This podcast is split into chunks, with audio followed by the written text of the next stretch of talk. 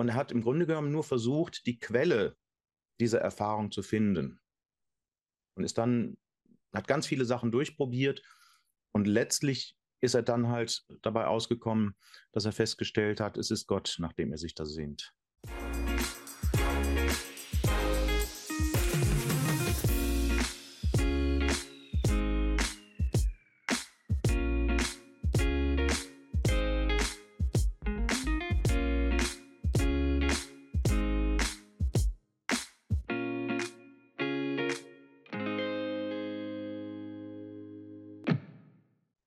Morgen, Mittwoch am 22. November 2023 jährt sich der Todestag des bekannten christlichen Schriftstellers C.S. Lewis zum 60. Mal. Für mich waren seine Werke entscheidende Impulse für meinen Glaubensweg und deshalb nehmen wir das auch als Thema heute, dieser Jahrestag von C.S. Lewis. Es geht unzähligen anderen Menschen natürlich auch so, die nach Wahrheit, nach Argumenten für den christlichen Glauben gesucht haben, sich da ausgestreckt haben. Und ich begrüße heute ganz herzlich den Dr. Norbert Feinendegen, einen ausgewiesenen C.S. Lewis-Kenner hier im LiveNet Talk. Hallo, Norbert. Ja, grüß dich, Florian. Herzlichen Dank für die Einladung. Ich freue mich hier zu sein und etwas äh, von meinen Kenntnissen über C.S. Lewis auch mit äh, anderen Leuten, mit den Zusehern von LiveNet auch teilen zu dürfen. Ja, genau, freut mich sehr. Du hast in diesem Jahr das Buch C.S. Lewis überrascht von Gott im Fontes Verlag herausgebracht. Und äh, die Frage zuerst, wenn ich so diesen Jahrestag angesprochen habe, begehst du solche Tage auch äh, bewusst als Lewis-Fan, sage ich jetzt mal? Ähm, ja, durchaus. Ähm, also nicht mit einer offiziellen Geburtstagsfeier oder so ähnlich ja. oder einer Feier seines Todestages, wobei man ja immer dazu sagen muss, sein Geburtstag und sein Todestag liegen nur eine Woche auseinander. Infolgedessen ist der Fokus bei mir und anderen äh, Louis, ja, Fachleuten oder so eher auf dem äh, Geburtstag. Seit einigen Jahren zum Beispiel so, dass äh, wir noch nicht veröffentlichte Briefe von C.S. Lewis sammeln die halt äh, und die zusammenstellen und die sollen irgendwann dann auch mal publiziert werden. Und äh, zum Jahrestag von Louis Geburtstag ähm, schickt ähm, also mein Freund und Kollege Arendt Schmilde aus den Niederlanden dann immer eine neue Fassung rum, wo die neuesten Briefe von ihm versammelt sind, die wir gefunden haben. Ah, okay. Und er, er schreibt ja hier auch, ähm, merke ich gerade, ein Feedback sozusagen zu diesem Buch eben, zu diesem neuen Buch. Mhm der Arendt. Und ja. jetzt die Frage zu, zu diesem Buch, Überrascht von Gott, auch vom Titel her, und so kommen wir gleich darauf, äh, warum dieses Überrascht von Gott oder äh, es gibt ja die Autobiografie, die C.S. Lewis geschrieben hat, da geht es dann überrascht von Freude, durchaus natürlich auch ein, ein, wichtiges Thema. Du schreibst dann eher von der Joy im Buch immer wieder mal. Äh, wie kam es dazu, dass, dass du jetzt dieses Thema so nochmal aufgegriffen hast, nachdem du schon andere Publikationen natürlich gemacht hast? Also ich habe mich bei meiner Promotion eben mit äh, dem Denken von C.S. Lewis als Ganzem beschäftigt. Hab, ich habe versucht herauszuarbeiten, ähm, was sozusagen den Kern seines Denkens ausmacht und ähm, habe dabei entdeckt, das war mir vorher, als ich angefangen habe, gar nicht so bewusst, ähm, wie stark dabei eben auch ähm, sein eigener Glaubensweg schon eine Rolle gespielt hat. Ich habe das versucht für die Promotion aber sozusagen systematisch und nicht so sehr biografisch herauszuarbeiten. Und weil ich damit natürlich immer auch mit seiner Biografie zu tun hatte, ähm, ist mir irgendwann klar geworden, dass die bereits bestehenden Biografien, auch die spirituellen Biografien, ähm, dass die noch relativ unvollständig sind. Mein Eindruck ist, das hängt unter anderem damit zusammen, dass ähm, die Lewis-Forschung sehr stark in den USA stattfindet. Ähm, und häufig sind es nicht unbedingt Philosophen oder Theologen, die das machen, sondern Literaturwissenschaftler. Und die tun sich mit der intellektuellen Seite von Lewis Bekehrung durchaus etwas schwer. Was auch daran liegt, ähm, dass das eben doch teilweise relativ tief in die Philosophie hineingeht. Und durch meine Beschäftigung war ich in diesem Thema etwas besser drin ich hatte mir auch schon teilweise unveröffentlichte Sachen von ihm besorgt die mir geholfen haben, diesen Prozess zu verstehen. Und dann war ich etwas erstaunt, dass auch in neueren Biografien ähm, diese Texte von, aus Lewis eigener Feder quasi überhaupt nicht Erwähnung finden. Und das hat irgendwann mich auf die Idee gebracht, zu versuchen, das doch auch in Form einer spirituellen Biografie dann mal ähm, auszuarbeiten. Und das eigentlich auch mit der Grund dann vom Aufbau her, dass es einfach diese hm. Zeitspanne von seinem Leben betrifft, also eigentlich nur die erste Hälfte, wenn man so will, seines Lebens ungefähr. Ja, ähm, ich denke, man kann auch sagen, dass ähm, der Glaube, den C.S. Lewis dann später versucht hat, anderen Menschen weiterzugeben, dass das der Glaube ist, zu dem er selber erst hat finden müssen. Ähm, und deshalb verändert sich später da auch gar nicht mehr so viel dran. Also ich würde sagen, ähm, Christus ist für ihn der Schlüssel zum Verständnis der ganzen Wirklichkeit geworden. Also wie es auch in diesem berühmten Zitat heißt, ich glaube an das Christentum, wie ich daran glaube, dass die Sonne aufgegangen ist, nicht nur, weil ich sie sehen kann, sondern weil ich durch sie alles andere sehen kann. Das ist dieses Zitat, das steht ja heute auch ähm, in Westminster Abbey im Poets Corner, wo Louis jetzt halt eine Tafel äh, bekommen hat. Und das ist wirklich der Schlussstein ähm, seines eigenen Fragens nach Wahrheit gewesen. Und infolgedessen hat sich das später zwar durchaus noch ein bisschen vertieft, aber nicht mehr grundlegend geändert. Und deshalb meine ich, ist der Moment, wo er zu, dieser, zu diesem Punkt, zu dieser Erkenntnis gekommen ist, auch ein guter Abschluss für eben das Buch. Alles klar. Also das denke ich auch, ist e-, enorm spannend zu sehen, einfach diese ganzen äh, ja, äh, Windungen und, und äh, Kurven, die er da nimmt, aller äh, in seiner spirituellen Suche, also vom Atheismus und dann Pantheismus und, und all diese auch Versuche, die, die, was ich auch neu gelernt habe jetzt durch dieses Buch, die ganze nordische Mythologie, die ihm so enorm wichtig war. Und äh, ja, also die, wo er über diese Imagination, wie du es nennst und so, ähm, dann oft weiterkam, so in seinem eigenen Glaubensweg. Und natürlich unzählige weitere Elemente. Äh, ich würde gerne nochmals kurz anhängen bei dieser Joy, bei diesem Thema, wie das, das ja so oft kam, ähm, dieses Staunen an, an Schönheit, das äh, zuerst dann noch nicht verknüpft war mit Gott, natürlich im Fall von, von Lewis, weil er ja eher so einen äh, strafenden Gott zu Hause beim Vater und, und, und so kennengelernt hat, oder einen auf jeden Fall äh, eher strengen Gott, sagen wir es mal so. Ähm, wie kann man das beschreiben, diese Erfahrungen von Joy? Wieso sind die so entscheidend auch bei, bei äh, ihm, bei Jack, wie er sich ja eigentlich selbst genannt hat? Ähm, also, sie sind deshalb so wichtig für Louis gewesen, weil sie eine Art Wegweiser waren. Sie haben ihn etwas erfahren lassen und es war übrigens, das fand ich jetzt auch sehr erstaunlich, als ich das selber entdeckt habe. Es waren oft die Erfahrungen, die den Ausgangspunkt für seine spirituelle Entwicklung äh, gegeben haben, was auch daran liegt, dass er eine enorme Offenheit für Erfahrung hatte. Und die frühesten Erfahrungen, das waren diese Erfahrungen von Joy. Ähm, also ähm, er schildert ja drei solche Erfahrungen, die er gemacht hat, ähm, bevor er dann nach dem Tod seiner Mutter auf ein englisches Internat kam, im Alter von neun Jahren.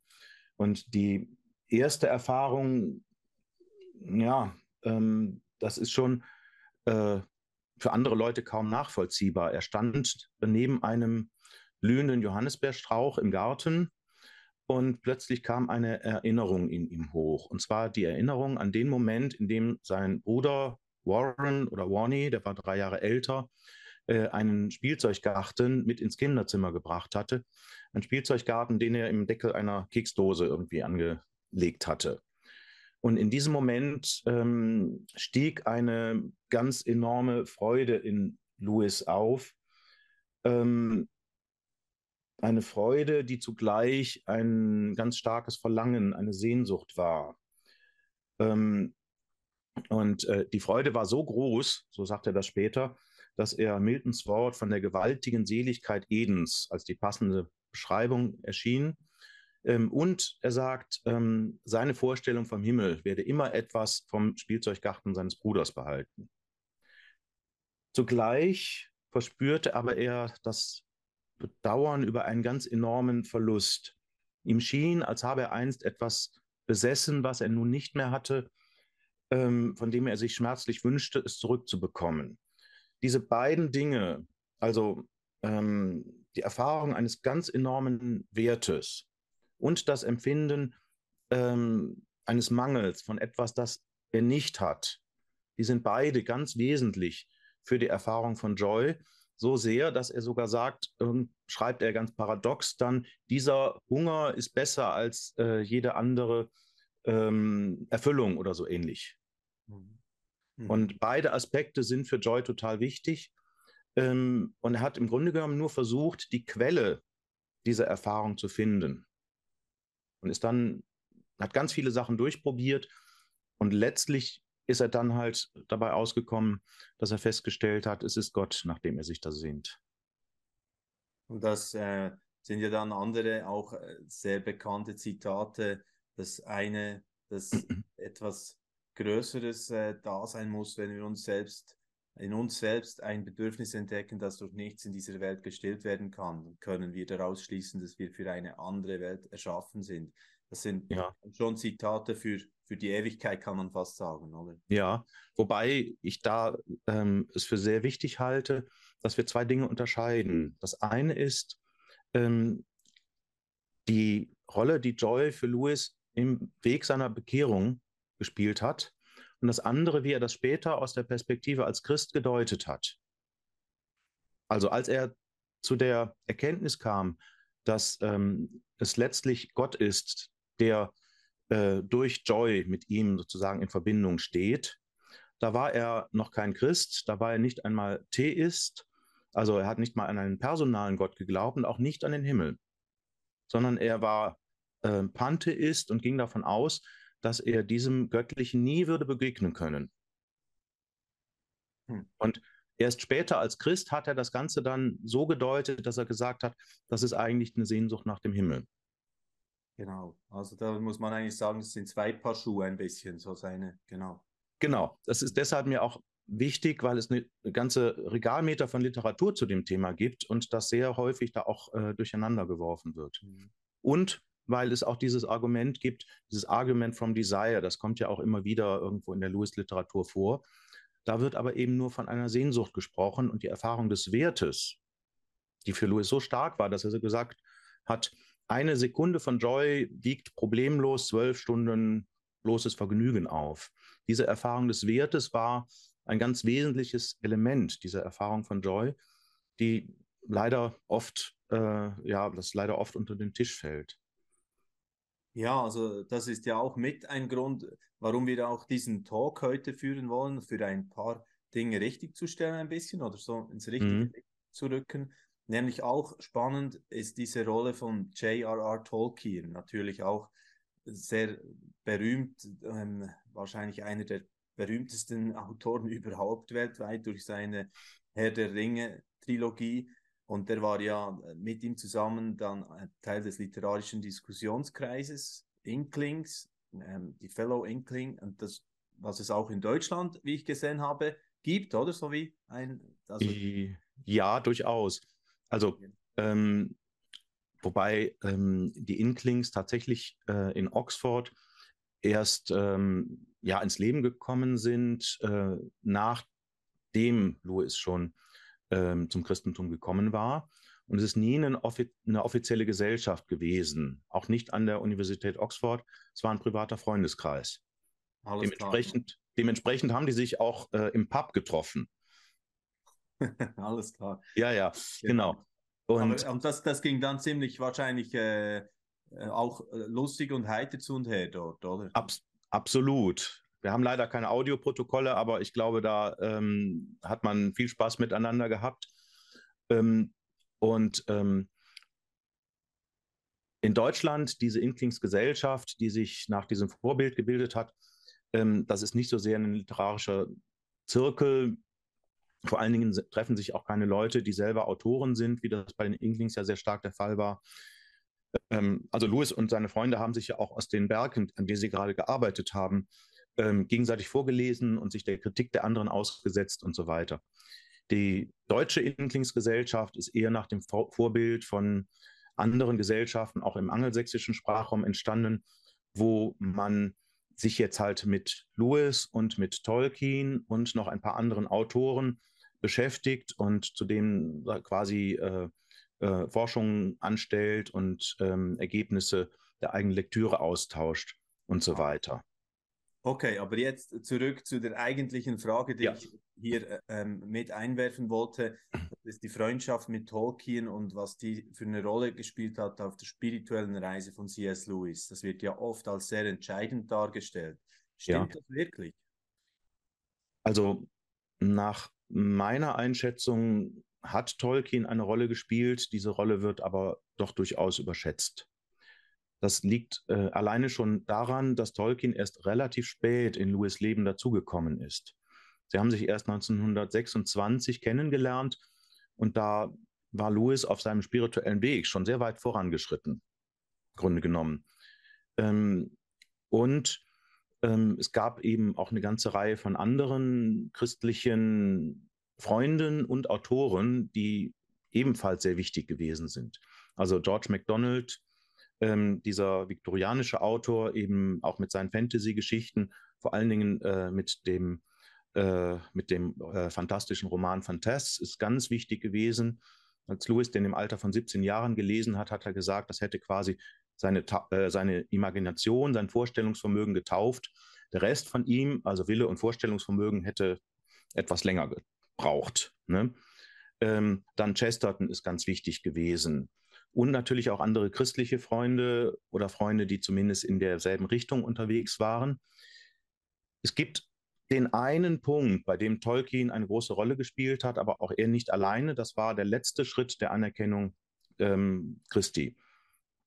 Und da ähm, gibt es halt diese berühmte Geschichte, dass ähm, ein langes nächtliches Gespräch mit Tolkien und einem gemeinsamen Freund namens Hugo Dyson äh, Lewis überzeugt hat, dass ähm, eben das, ähm, die Geschichte Jesu Christi ein Mythos ist und insofern also die Qualität und die sinnerschließende Kraft des Mythischen hat, aber gleichzeitig eben auch eine historische Tatsache. Und das hat dann einen Durchbruch gegeben, dann anzuerkennen, dass in Jesus von Nazareth tatsächlich Gott Mensch geworden ist. Das Interessante ist, und das weiß eigentlich fast niemand, ein anderer Freund, nämlich Owen Barfield, mit dem Lewis lange Zeit Diskussionen geführt hat, hat Lewis dasselbe zwei Jahre vorher schon vorgeschlagen. Genau dieselbe ähm, Interpretation. Ähm, in, ähm, und das können wir heute sogar noch nachlesen, weil die Texte erhalten geblieben sind. Ähm, und ähm, das heißt, dass dieses Gespräch mit Tolkien und Dyson diese Rolle gespielt hat, liegt daran, dass es eben durch andere Freunde auch schon vorbereitet war. Aus. Und insofern würde ich sagen, ja, Tolkien hat eine Schlüsselrolle gespielt, ähm, aber eben relativ punktuell. Man muss es im Gesamtkontext dann sehen, von ja. diesem Freundeskreis, diesem Netzwerk. Genau. Genau. Ja, ähm, Norbert, ich, ich möchte noch ein bisschen äh, persönlich auch ähm, dein Herz spüren als, als einer, der so lange unterwegs ist jetzt mit C.S. Lewis. Es gibt ja diese bekannte Frage jeweils ähm, in, in eher so, soll ich sagen, Klatschmagazinen vielleicht auch, mit welcher Person möchte man gerne im Lift stecken bleiben? Und äh, bei dir müsste ich diese Frage wahrscheinlich nicht stellen, wenn du eine historische Figur auch nehmen könntest, oder? Was ähm, würdest du denn gerne noch besprechen mit C.S. Lewis, wenn es die Möglichkeit gäbe?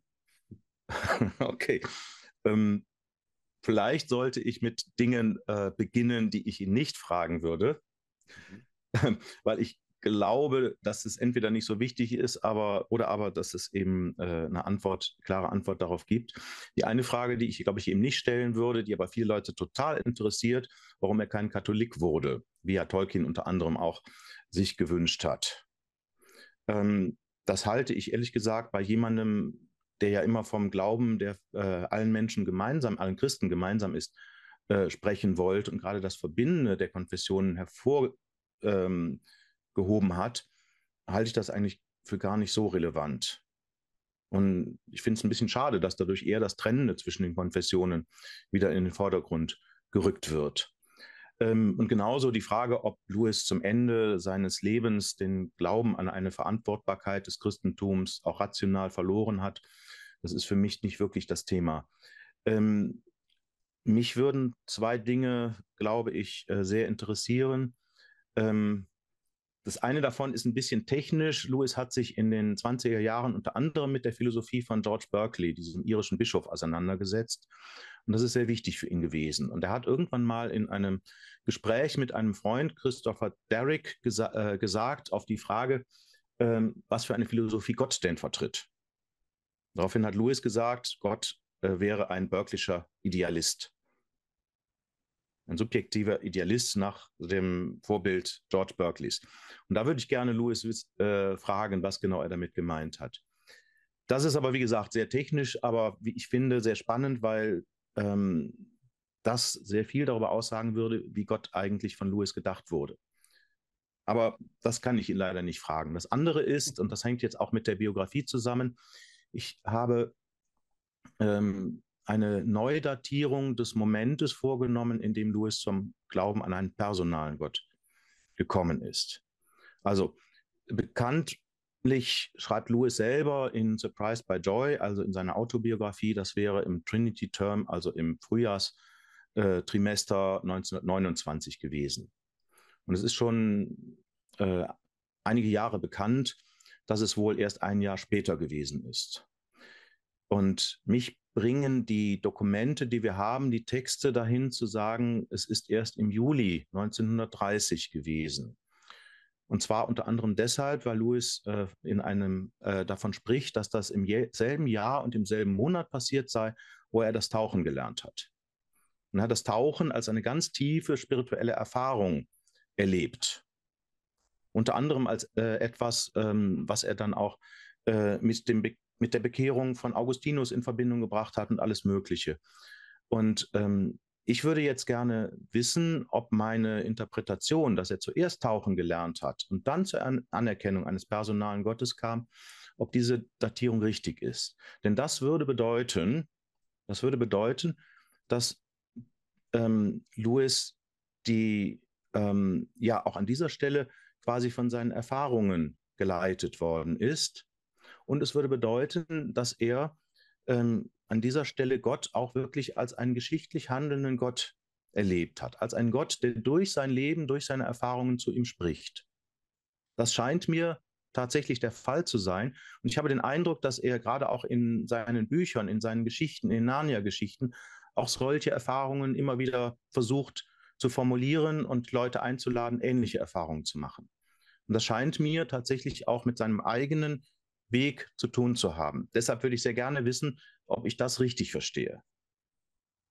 Also, also du verstehst, also es wäre quasi, dass er die Welt als einen sakramentalen Ort der Gegenwart Gottes erfahren hätte. Und genau das ist, glaube ich, etwas, was in seinen Werken immer wieder zu spüren ist.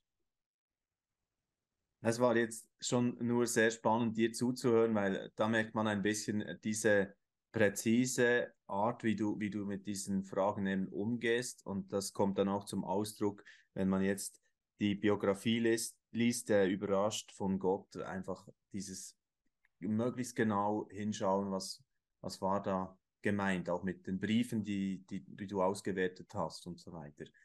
Ja, aber das Populäre ist ja eigentlich, wenn man C.S. Lewis eben hört, du hast vorhin auch erwähnt, Narnia ja. oder mit diesem Schrank und da können die Kinder in, in eine andere Welt eintauchen. Natürlich Aslan, äh, der Löwe, als Figur von, von Jesus und so weiter.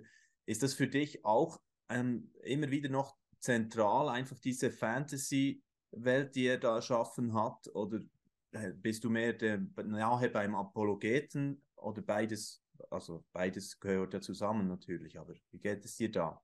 Ähm, in der Tat, am meisten fasziniert mich, dass es derselbe Mensch und Autor ist, der das beides gemacht hat. Und ich finde ähm, dieselbe Qualität im Grunde genommen in allem, was Louis geschrieben hat. Und das finde ich total faszinierend. Ähm, dann gibt es aber Tage, da interessiert mich das Intellektuelle mehr, ähm, vielleicht auch, weil es mir geholfen hat, äh, auch teilweise meine eigenen Fragen zu klären. Also gerade auch zum Verhältnis von Glaube und Naturwissenschaft und so weiter. Ähm, und es gibt die anderen Momente, da finde ich sozusagen das spirituell Nährende, was man gerade in den Narnia-Geschichten oder in Perelandra oder so hat. Ähm, da ist mir das vielleicht auch näher und ist vielleicht das auch, was ich mir brauche. Wir sind ja alles nicht nur rein rationale Wesen, wir sind auch nicht nur emotionale Wesen, sondern eben beides. Ja.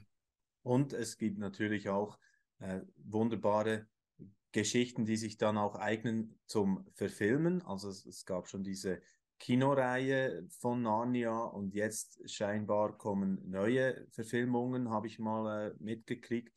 Erhoffst du dir jeweils etwas Neues, also Neues, das sowieso irgendwo nicht, natürlich, aber ähm, ja, steckst du da auch Erwartungen und Hoffnungen mit rein in solche Produktionen?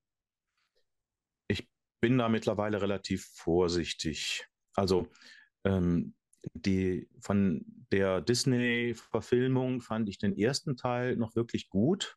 Er war nämlich auch sehr nah an ähm, also der Ursprungsgeschichte von Lewis äh, dran. Ähm, und ähm, ich meine, dass dieser Film Lewis Absichten doch sehr nahe geblieben ist. Als es dann weiterging, kamen immer mehr andere fremde Elemente mit rein. Dann musste da eine Liebesgeschichte mit eingebaut werden äh, zwischen äh, Susan und Caspian und solche Geschichten. Ähm, und ähm, ja, das hat nicht dazu geführt, dass diese Filme mehr zu sehr äh, bekommen haben. Von daher bin ich gespannt, wie es dann jetzt weitergeht, ob sie überhaupt ähm, wieder bei den Originalbüchern anfangen. Wenn sie dann tatsächlich versuchen, diese Bücher zu verfilmen, dann kann das durchaus was werden. Wenn aber es wie bei anderen Netflix-Geschichten da jetzt eine Reihe draus gemacht wird nach Motiven von C.S. Lewis, dann habe ich da keine großen Hoffnungen, dass da besonders viel ähm, inhaltlich noch äh, mit äh, Lewis und seinen Ideen und Gedanken zusammenhängt. Okay. Würdest du sagen, dass äh, C.S. Lewis noch ähm, heute relevant und zeitgemäß ist die, und, in, und so etwas zu sagen hat in die heutige Zeit oder sowieso zeitlos ist? Ähm, ja, auf jeden Fall würde ich sagen. Ähm, ich glaube, sonst würde ich mich auch nicht so intensiv noch nach wie vor mit ihm befassen. Eine Sache, die ich für sehr wichtig halte, ist sein Bemühen um eine Sprache des Glaubens, die wirklich von den Menschen auch verstanden wird. Also er hat ja im Grunde genommen in seinen apologetischen, in seinen populären Büchern versucht, die Sprache von Theologie und Philosophie in die Umgangssprache seiner Zeit zu übersetzen. Also, und damit musste er aber erst einmal lernen, diese Sprache auch selber zu sprechen, als jemand, der natürlich hochgebildet gewesen ist. Und hat er zum Teil auch äh, festgestellt, dass Wörter völlig, äh, also von seinen äh, Zuhörern ganz anders verstanden wurden, als er sie verstanden hat. Wir müssen also die Sprache der Leute lernen, zu denen wir den Glauben bringen wollen. Und das hat Louis äh, gemacht. Und er ist sogar so weit gegangen, das finde ich toll. Äh, er hat gesagt, zu jedem theologischen Abschlussexamen müsste eine Übersetzungsaufgabe dazugehören. Übersetzung eines theologischen Textes in die Umgangssprache seiner Zeit.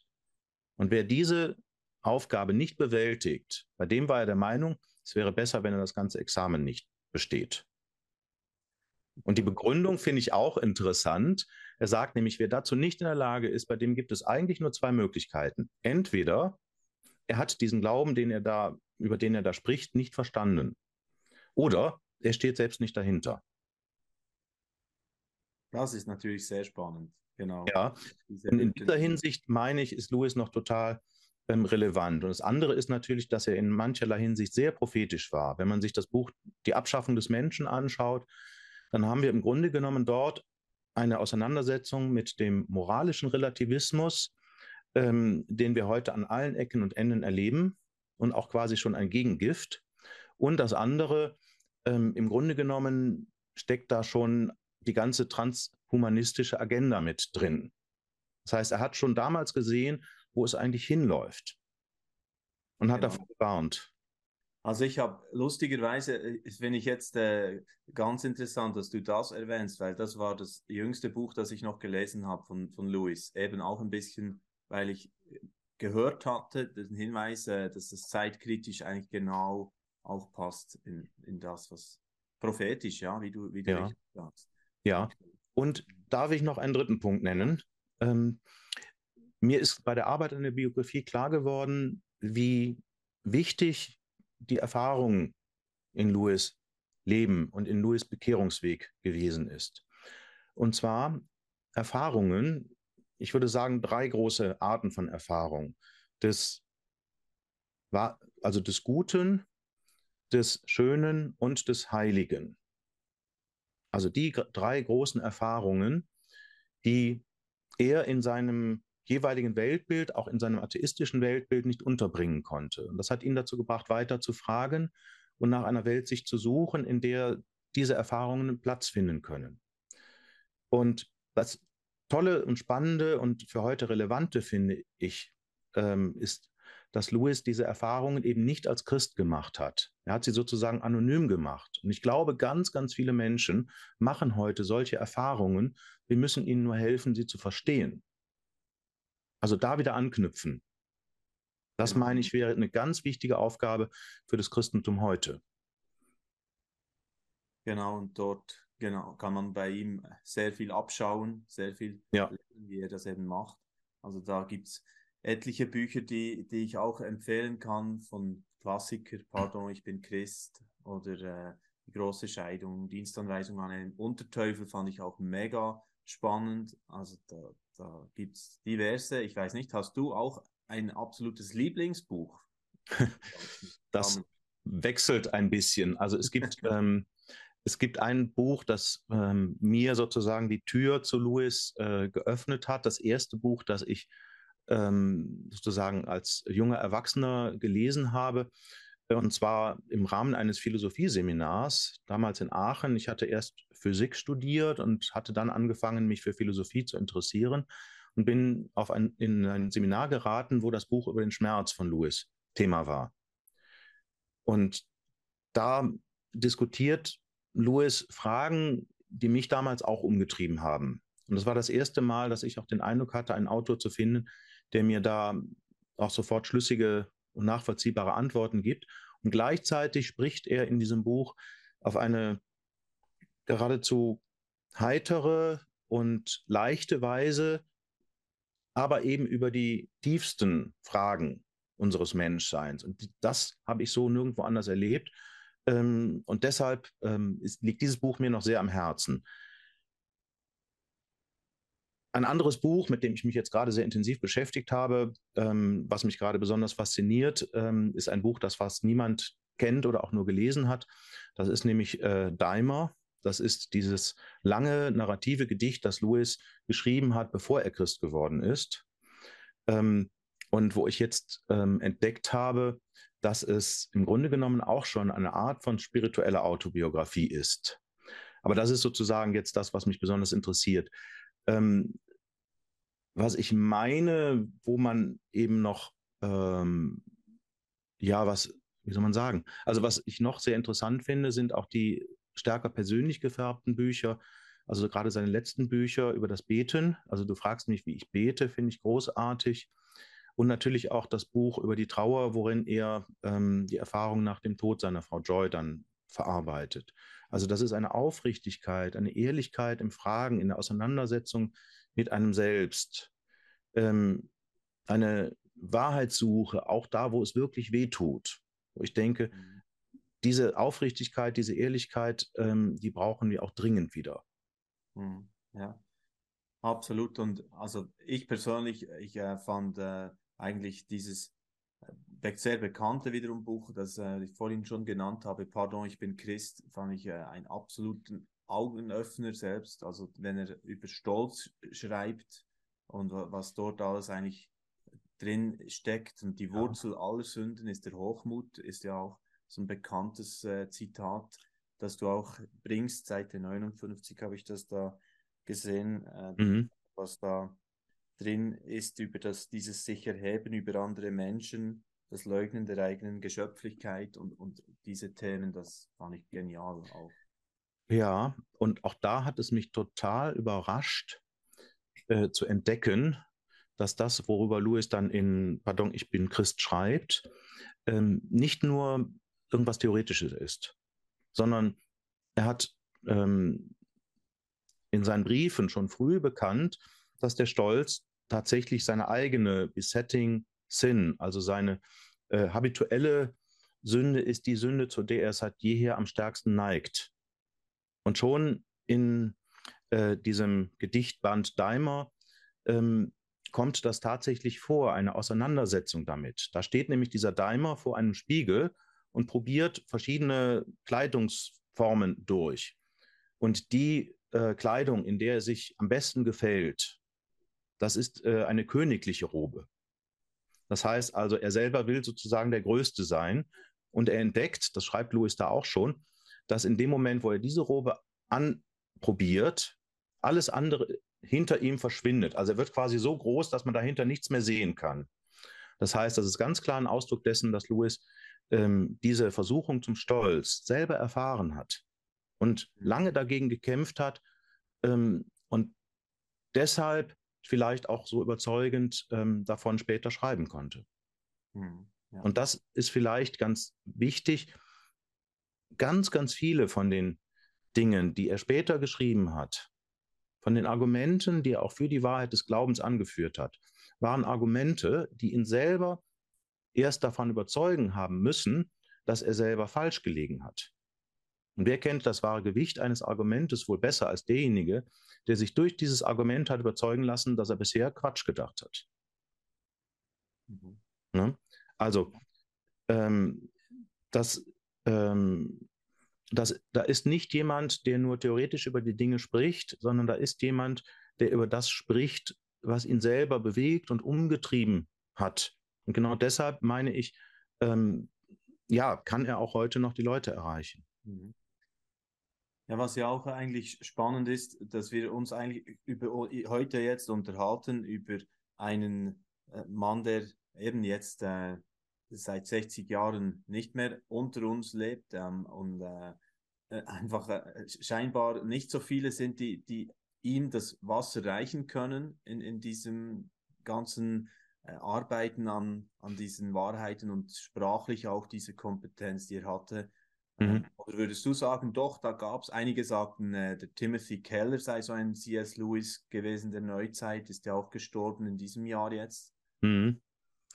Also, ich bin mir da jetzt nicht so sicher. Ich habe das auch nicht alles so genau verfolgt. Also, ähm, es gibt andere Leute, die sagen, jetzt im katholischen Bereich wäre Josef Ratzinger jemand gewesen, der auch äh, die Fähigkeit hatte, die wichtigen Dinge in eine ganz einfache Sprache äh, zu bringen. Oder noch in der Generation davor der Philosoph Josef Pieper, der übrigens auch im angelsächsischen Sprachraum sehr viel äh, gelesen wird. Ähm, aber ähm, ich sehe im Moment jetzt ähm, international niemanden, der das in der gleichen Weise kann wie Louis. Vielleicht liegt es aber auch daran, dass ähm, Louis einer der letzten vielleicht noch war, die man so als Universalgelehrte auch wahrnehmen kann. Also er war ein unglaublich gebildeter Mensch und zwar ähm, historisch, philosophisch, im Bereich der Literatur. Ähm, er hatte auch sehr viel Christliches gelesen, hat das alles in sich vereint. Aber wo finden wir heute noch ähm, jemanden, der dazu überhaupt in der Lage ist? Weil die Wissenschaften haben sich immer weiter aufgespalten, aufgesplittert und so weiter. Wer kann das alles noch überbrücken, äh, überblicken, wollte ich sagen, Entschuldigung. Ähm, und infolgedessen ist das vielleicht auch kaum noch möglich, dass es jemanden gibt, der das ähm, leistet, was Louis zu seiner Zeit noch geleistet hat. Ja, genau, ist sicher eine plausible Erklärung auch dafür, ja, genau. Mhm. Also bleibt uns vor allem jetzt zum Ende unseres Gesprächs nochmals der Hinweis, lest unbedingt C.S. Lewis Bücher, es lohnt sich immer wieder. Oder auch für Einsteiger würde ich mal empfehlen, zum Beispiel sowas in diesem Stil wie so ein Jahr mit C.S. Lewis, 366 Inspirationen aus seinen Werken. Es gibt da diverse solche Bücher in diesem Stil. Da kann man mal ein bisschen äh, schnuppern, wie das so ist, was die Art, wie er mit der Sprache und dem Denken eben umgeht. Genau. Ja, natürlich, pardon, ich bin Christ, auch wenn ich den Titel nicht besonders mag, aber natürlich eine unbedingte Leseempfehlung.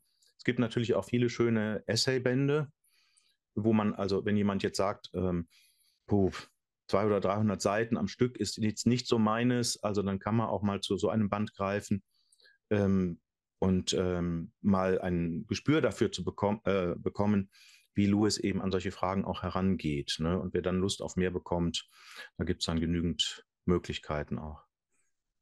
Ja, herzlichen Dank, Dr. Norbert Feinendegen. War äh, sehr interessant, mal so ein hatten wir auch ein bisschen einen Literaturclub he, miteinander. Ja.